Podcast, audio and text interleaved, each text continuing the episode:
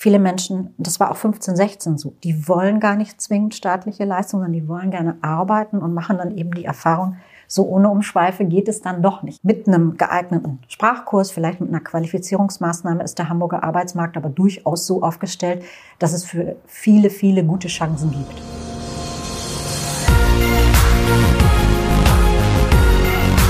B und P Business Talk der Wirtschaftspodcast aus der Metropolregion Hamburg. Präsentiert von Business and People. Hallo, mein Name ist Tobias Pusch. Mit meiner Firma Wortlieferant produziere ich diesen Podcast. Und ich glaube, es gibt in diesen Tagen kein Thema, das uns alle so sehr bewegt wie der russische Angriff auf die Ukraine und auch die damit verbundenen Flüchtlingsströme. Millionen von Menschen müssen ihre Heimat verlassen und suchen vorwiegend im Westen Schutz. Viele davon auch bei uns in Norddeutschland. Und jemand, der mit dieser Situation wirklich ganz massiv auch konfrontiert ist, und zwar im täglichen Berufsleben, das ist aktuell die Melanie Leonard. Melanie Leonard, das ist ja die Hamburger Senatorin für Arbeit, Gesundheit, Soziales, Familie und Integration. Ein Riesenressort mit lauter Themen, wo es gerade echt brennt. Und die ist jetzt damit beschäftigt, diese Leute hier unterzubringen. Aber natürlich auch mit der Frage, können die vielleicht auch hier gleich arbeiten? Können die vielleicht sogar dafür sorgen, dass wir den Fachkräftemangel ein bisschen besser in den Griff bekommen? Da äh, bremst sie allerdings so ein bisschen im Gespräch mit Host Wolfgang Becker und erklärt, warum das nicht mal eben so äh, einfach machbar ist, dass sie sofort in den Jobmarkt kommen. Das ist total interessant und in meinen Augen auch zum ersten Mal, dass sich jemand ähm, von so hoher Stelle mal dazu äußert, äh, wie diese Themen eventuell miteinander verknüpft werden könnten. Ich wünsche viel Spaß beim Zuhören und bitte nicht wundern, im Hintergrund ist ziemlich viel Straßenlärm zu hören. Das Büro von der Frau Leonard ist leider nicht das leiseste. Wir sind heute zu Gast bei Melanie Leonard, Senatorin in Hamburg, zuständig für diverse Themen Sozialbehörde, Gesundheit, Integration und Arbeit. Das sind die vier großen Felder. Vier Felder, wenn man die Namen hört, ahnt man schon, das riecht nicht nur nach Arbeit, das ist auch viel Arbeit. Und Frau Leonard, Sie sind seit 2015 im Amt. Das ist eine lange Strecke für einen Sozialsenator in Hamburg. Das ist schon fast rekordverdächtig. Und Sie haben äh, von Anfang eigentlich eine Krise nach der anderen mitgenommen. Das ging mit der Flüchtlingskrise los als Syrien damals äh, nach Deutschland reinschwappte quasi, dann war ein bisschen Ruhe, dann kam Corona, jetzt haben wir die Ukraine-Krise, wir haben eine Energiekrise, das betrifft sie nicht so direkt, aber indirekt natürlich auch, ne, ganz klar, logisch. Und äh, wenn man sich das alles so vor Augen führt, fragt man sich eigentlich, wie ist diese Arbeit zu schaffen? Mhm. Erstmal schönen Dank, dass wir hier sein dürfen. Ja, gerne. Herzlich willkommen. Und jetzt wollen wir uns mal ein bisschen an diesen ganzen Themenblock ranarbeiten. Und ich würde tatsächlich mal anfangen wollen mit der Ukraine. Wir haben diverse Flüchtlinge. Wie ist die Situation im Moment? Also die Situation in Hamburg ist äh, eine wirklich große Aufgabe. Wir sind ja ein Stadtstaat, das heißt, Flächen sind nicht unbegrenzt äh, verfügbar. Wir haben äh, binnen zwei Wochen tatsächlich fast 17.000 äh, Menschen hier in der Stadt aufgenommen. Davon kommen einige natürlich bei Familien, Freunden, privaten äh, Initiativen unter, aber längst nicht alle. Und mhm. für die müssen wir natürlich und wollen wir natürlich auch eine Unterkunft und Versorgung anbieten. Das ist mhm. gerade eine große Aufgabe. Unterkunft und Versorgung, das heißt, die müssen sich registrieren lassen? Genau. Dann kriegen die auch staatliche Unterstützung? So ist es. Es gibt eine ausländerrechtliche Registrierung, die muss eben sein. Es geht darum, mhm. sozusagen offiziell aufgenommen worden zu sein. Dann gibt's automatischen Status, das ist ja auf EU-Ebene vereinbart worden. Ähm, äh, Leistungen gibt's auch, also sowohl für Unterbringung als auch für Lebensunterhalt und Gesundheitsversorgung kommt ja, das auf. Wichtig, ja. Das ist sehr wichtig. Und es geht auch eine Arbeitserlaubnis äh, einher mit diesem äh, ausländerrechtlichen Status. Das äh, ist also alles zu tun. Ähm, und das geht schrittweise voran. Das ist aber für so einen Stadtstaat, der ja nicht ohne Ende Flächen- und Personalreserven auch hat, eine mhm. große Aufgabe. Auch Unterkünfte. Äh, wir haben ja aus der Flüchtlingskrise 2015 die Erfahrung gemacht, man baute relativ schnell Unterkünfte, die sind, glaube ich, auch zum Teil wieder weg. Ne?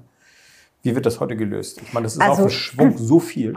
Ja, wir haben tatsächlich äh, eine Lage, die ist gar nicht allen so präsent, aber wir hatten schon vor Beginn äh, des Angriffskriegs von Russland auf die Ukraine ungefähr 27.000 Menschen in Hamburg in öffentlicher Unterbringung. Oh. Also in Unterkünften noch untergebracht. Das betraf wohnungslose Menschen, aber auch natürlich Geflüchtete, die zu uns gekommen sind in den letzten Von Jahren. 2017, äh, 2015 noch.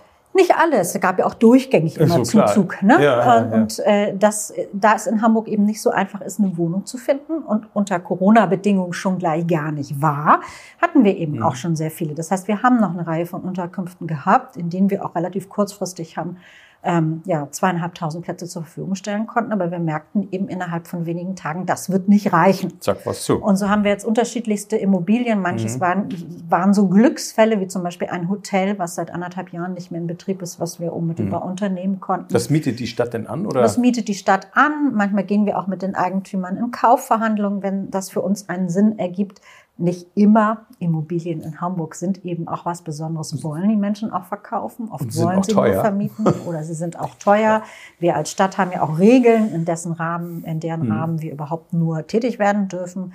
Dann übernehmen wir also solche Immobilien. Äh, Mhm. Wir haben an der einen oder anderen Stelle äh, auch Unterkünfte, die wir schon hatten, aufgestockt mit zum Beispiel Containern äh, auf dem Gelände. So helfen wir uns. Ähm, aber wir stehen ganz, ganz ohne Zweifel vor einer sehr großen Aufgabe, allein nur was diesen Aspekt betrifft. Und es gibt ja viele weitere. Wir haben viele Frauen und äh, Kinder, Kinder, die Schule. zu uns kommen, die wollen und sollen zur Schule gehen. Äh, die kleineren Kinder sollen möglichst gut in Kita oder anderen Angeboten auch äh, etwas für sich finden. Und äh, wir haben eine Reihe von Menschen, das ist nicht so im öffentlichen Fokus, es fordert uns aber auch sehr. Die sind schon älter, wir haben vielleicht einen Pflegebedarf, der eine oder andere ist schwer behandlungsbedürftig. Äh, und äh, es gibt auch eine Reihe von Menschen mit Behinderung, die zum Glück den Weg zu uns gefunden haben. Für die suchen wir immer besondere Betreuungsplätze. Also das ist ein ganzer Strauß und das ist auch sehr verschieden, sehr unterschiedlich, die einzelnen Lagen. Äh, Ein Stichwort ist eben gefallen, das heißt, die Flüchtlinge aus der Ukraine dürfen arbeiten. Es sind überwiegend ja Frauen mit Kindern oder auch ein paar ältere Frauen dabei. Ich habe also bislang ganz wenig Männer gesehen. So ein bisschen Einblick habe ich auch, so aus privater äh, Sicht jedenfalls in dieses Thema. Ähm, und es fiel auch schon mal so die, die Kommentierung nach dem Motto, Mensch, wir haben doch so einen Fachkräftemangel. Und jetzt kommen die Leute aus der Ukraine, die können doch hier toll arbeiten. Und ich habe mir gedacht, Mensch, das klingt irgendwie logisch, aber irgendwie auch sehr kompliziert. Das geht ja gar nicht so einfach. Wie, wie kann man diesen Zusammenhang auflösen? Hat der überhaupt Sinn? Also auf der langen Linie hat der einen Sinn, aber man muss sich mal ganz kurz in die Situation dieser Menschen versetzen. Also die haben ja zum Teil vor wenigen Tagen erst ihre Heimat verlassen, ähm, sind mit Kindern hier, Verwandte haben in der Ukraine oder wollten in der Ukraine bleiben. Ja, richtig. Ähm, die Kinder, wenn Kinder mitgekommen sind, das ist in den meisten Fällen äh, so, äh, sind in einem neuen Land, sprechen die Sprache nicht. Da gibt es jetzt erstmal andere Themen als unmittelbar Arbeitsaufnahme. Und selbst diejenigen, die uns sagen, ich möchte lieber heute als morgen arbeiten, denen sagen wir, warte mal ab, bis du deine endgültige Unterkunft hast. Du musst jetzt nicht aus der Turnhalle heraus Arbeit suchen. Da ist jetzt für alles erstmal gesorgt. Aber die gibt es. Die gibt es, die gibt es. Es Ah. gibt ja dieses, die, man kann es auch nachfühlen. Jeder kennt das vielleicht. In einer besonderen Drucksituation sucht man ähm, nach einer Tätigkeit, die einen fordert und beschäftigt. Weil wenn man Richtig, ja, keine ja, ja, Förderung ja. und Beschäftigung hat, dann dreht ja auch das Gedankenkarussell äh, sehr stark und ähm, die Menschen denken an die Heimat und sie wissen eventuell nicht über den Verbleib ihrer Angehörigen, machen sich Sorgen, wissen nicht, wie es weitergeht. Das sind ja Extremsituationen, die unser einer gar nicht mehr nachfühlen kann. Aber ich spreche ja auch mit der Gesundheitssenatorin. Das Genau. ist natürlich ein großes Thema. Also viele sind ja auch traumatisiert. Ich habe welche kennengelernt, die kamen also aus dem Donbass. Also die sind Mhm. quer durch die gesamte Ukraine fünf Tage unterwegs gewesen. Die hatten also eine Odyssee hinter sich, dass sie überhaupt erstmal hier irgendwo in Norddeutschland gelandet sind. Und dann Kinder dabei. Für Kinder, ich, ich stelle mir vor, die landen jetzt in so einem Kindergarten oder sowas. Ja, also kind, Kinder sind sehr viel, äh, wie man so schön sagt, resilienter, widerstandsfähiger, Mhm. als man denkt. Aber sie brauchen jetzt erstmal einen Ort, wo sie ankommen. Ein Bett, von dem sie wissen, es wird auch morgen das ihre sein. Und dann geht das in Hamburg, das haben wir ja 15, 16 auch bewiesen, Schritt für Schritt von einem halboffenen Betreuungsangebot zunächst in der Einrichtung, dann über die Frage, bleibt man in der Einrichtung und es soll eine Kita in der Nachbarschaft sein oder wird eine Wohnung gefunden, dann ist natürlich auch wichtig, dass die Kita dort in der Nachbarschaft ist. Deswegen ist das nicht der erste Schritt, sondern der zweite. Und äh, für die Eltern, oftmals ja Frauen, aber nicht nur, ähm, ist wichtig, äh, ankommen, Es wird ihnen auch leichter fallen, hier Arbeit aufzunehmen, wenn sie einen Sprachkurs gemacht haben. Das fühlt sich dann für die Betroffenen oft an wie noch eine weitere Verzögerung. Aber es geht ja auch darum, dass jedenfalls mal nicht noch mehr Stress auf sie zukommt, sondern dass man sagt, mhm. wenn du ein bisschen Deutsch kannst, geht's auf der Arbeit gleich viel leichter.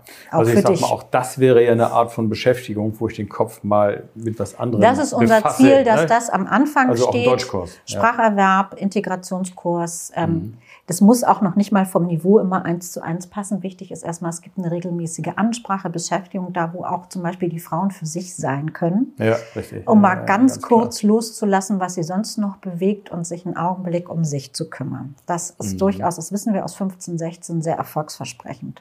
Es geht nicht mhm. alles auf einmal. Man hat den Anspruch, viele Menschen, das war auch 15, 16 so, die wollen gar nicht zwingend staatliche Leistungen, die wollen gerne arbeiten und machen dann eben die Erfahrung, so ohne Umschweife geht es dann doch nicht, auch wenn man gut mhm. ausgebildet ist. Mhm. Mhm. Und ähm, ähm, mit einem geeigneten Sprachkurs, vielleicht mit einer Qualifizierungsmaßnahme ist der Hamburger Arbeitsmarkt aber durchaus so aufgestellt, dass es für viele, viele gute Chancen gibt. Die Menschen, die so auf der Flucht aus der Ukraine hier bei uns gelandet sind, haben die eigentlich sowas wie eine langfristige Perspektive in Deutschland? Bringen die sowas Perspektivisches mit? Mhm. Gucken die auf längere Zeiträume?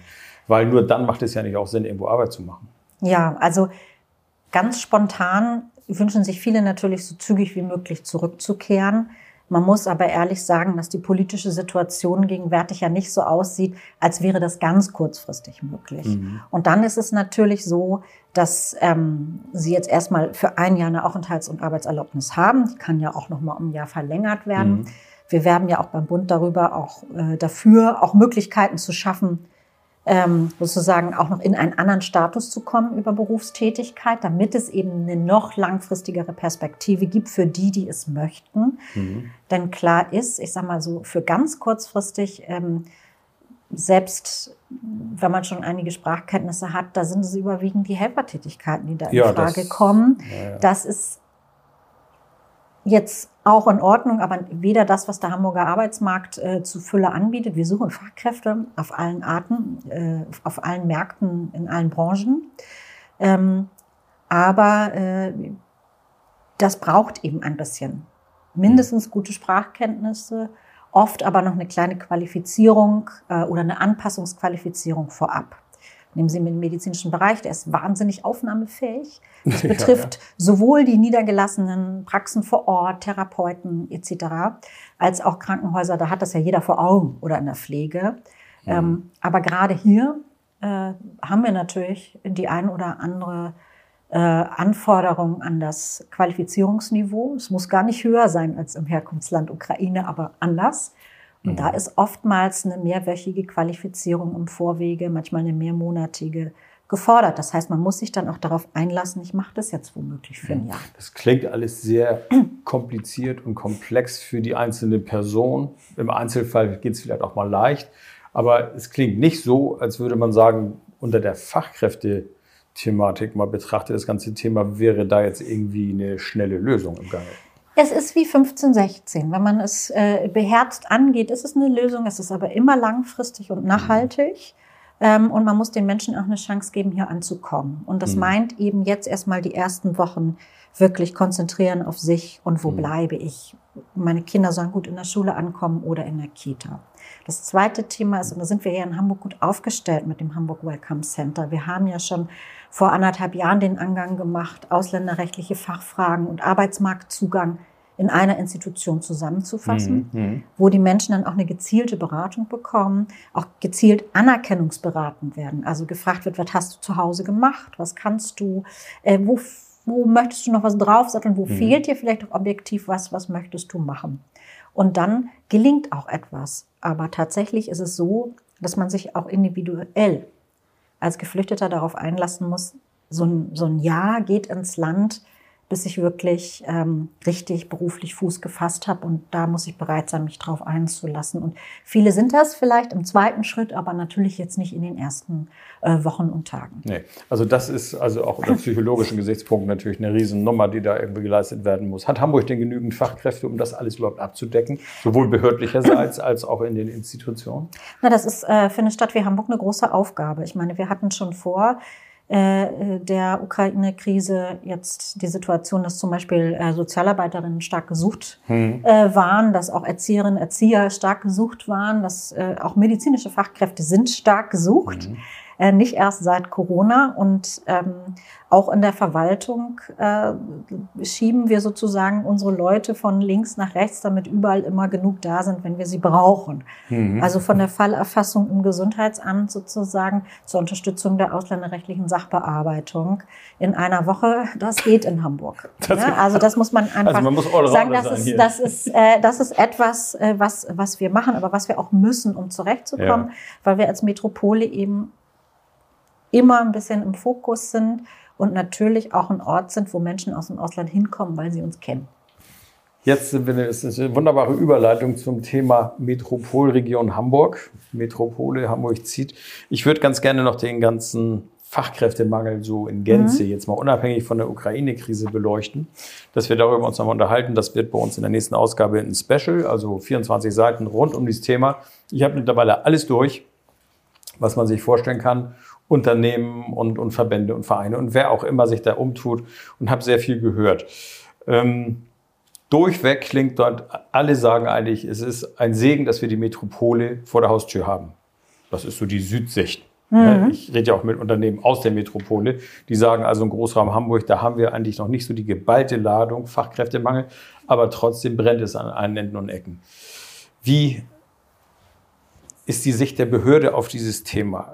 Äh, Gibt es da belegbare Zahlen, dass man sagt, hm. so und so viele Kräfte fehlen in Hamburg? Oder ja. wie kann also, man das Thema angehen? Tatsächlich ist es auch so, dass äh, tatsächlich ist es so, dass ähm, der Fachkräftemangel auch in Hamburg, also in der Stadt und wahrscheinlich auch in der Metropolregion unmittelbar angekommen ist. Etwas, worüber wir vor einigen Jahren immer nur geredet haben, das merkt man jetzt.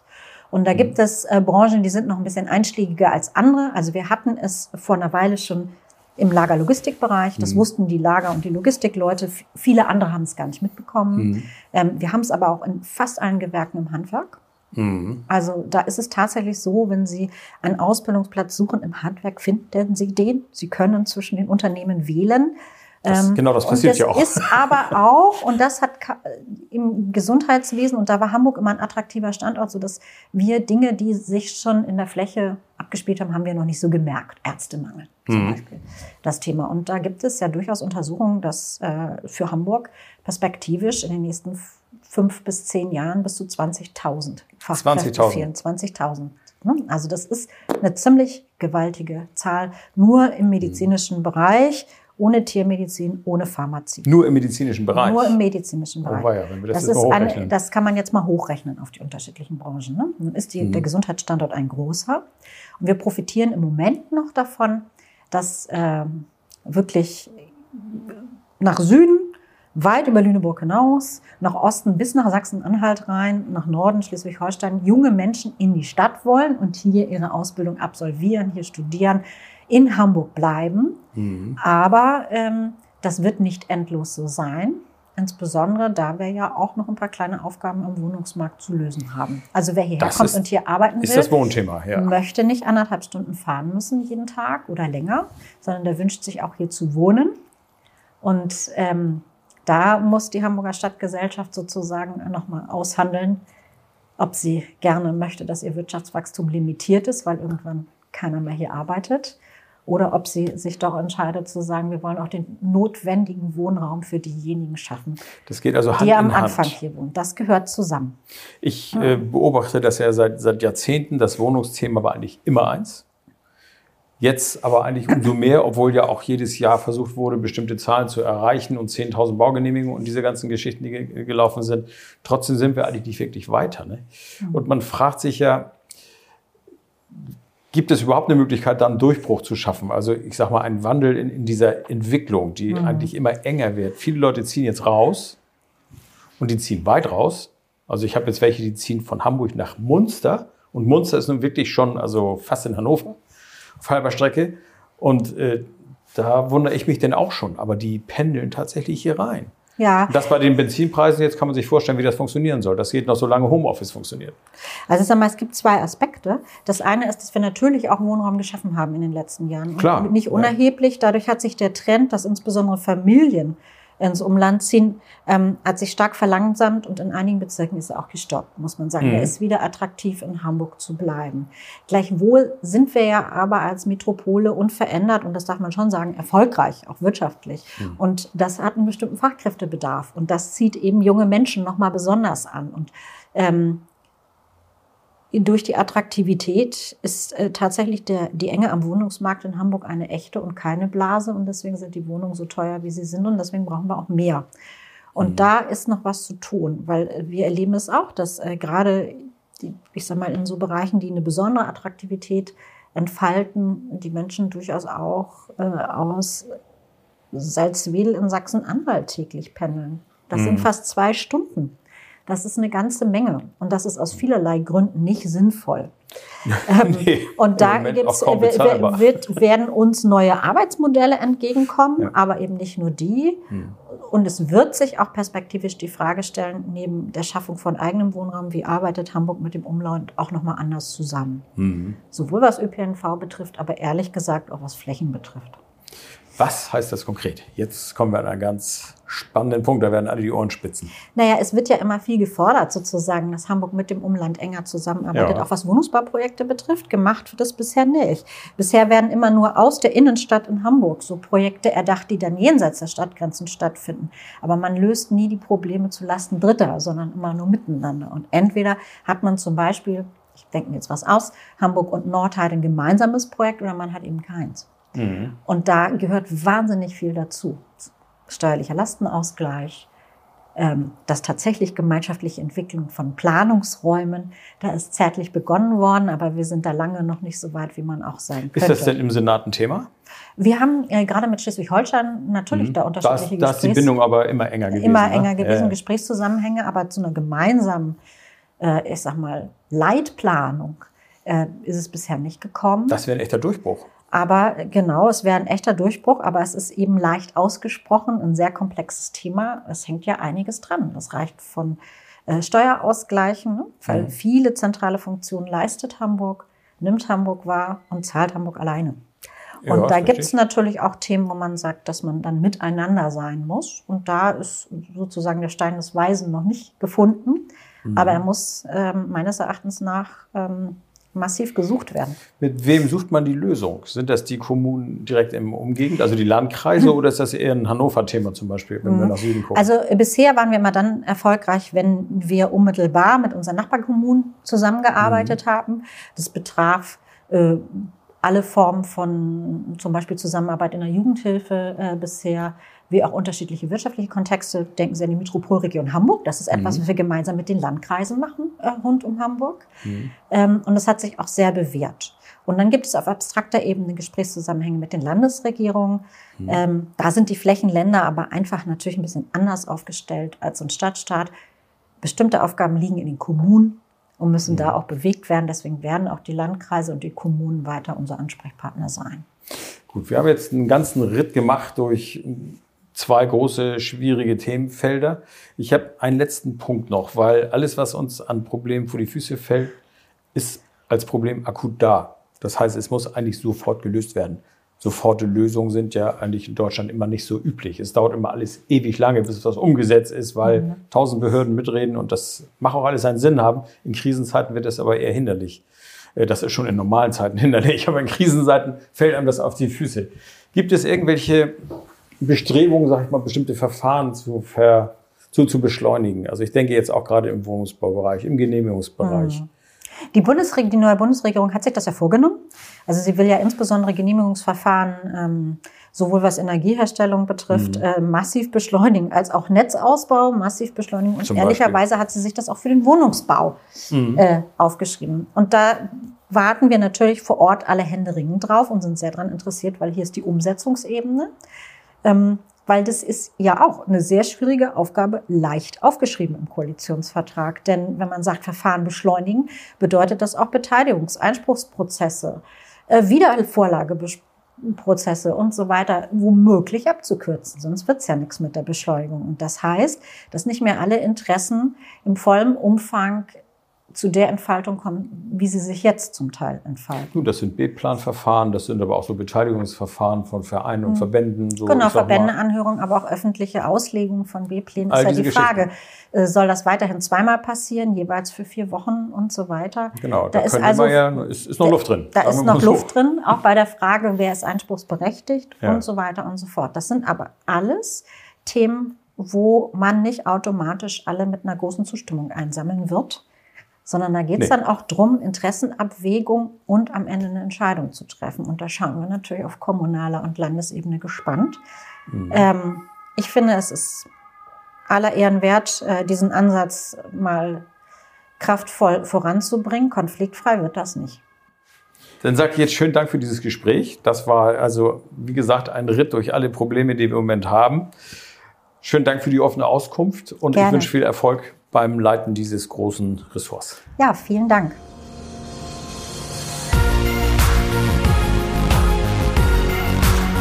Das war der B&P Business Talk. Der Wirtschaftspodcast aus der Metropolregion Hamburg. Präsentiert von Business and People.